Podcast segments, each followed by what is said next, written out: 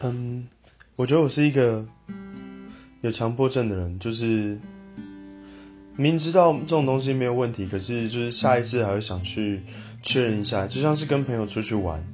然后可能在前一个礼拜，我就会开始每天跟他确认一下，就是他会不会放鸟我这件事情。我觉得一方面是给自己一个保障吧，就是就算他临时放鸟我的话，我也有办法，就是做好心理准备，就是一个人出去玩。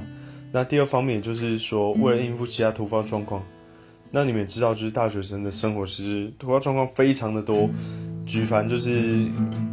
就是可能现在那个那饭店可能就出问题了，干这种东西超常遇到，而我又是一个非常不幸运的人，所以就是在这种情况下，我会想说再多做确认，让自己安心一点。可是有可能没有朋友可能觉得很烦吧。呵呵。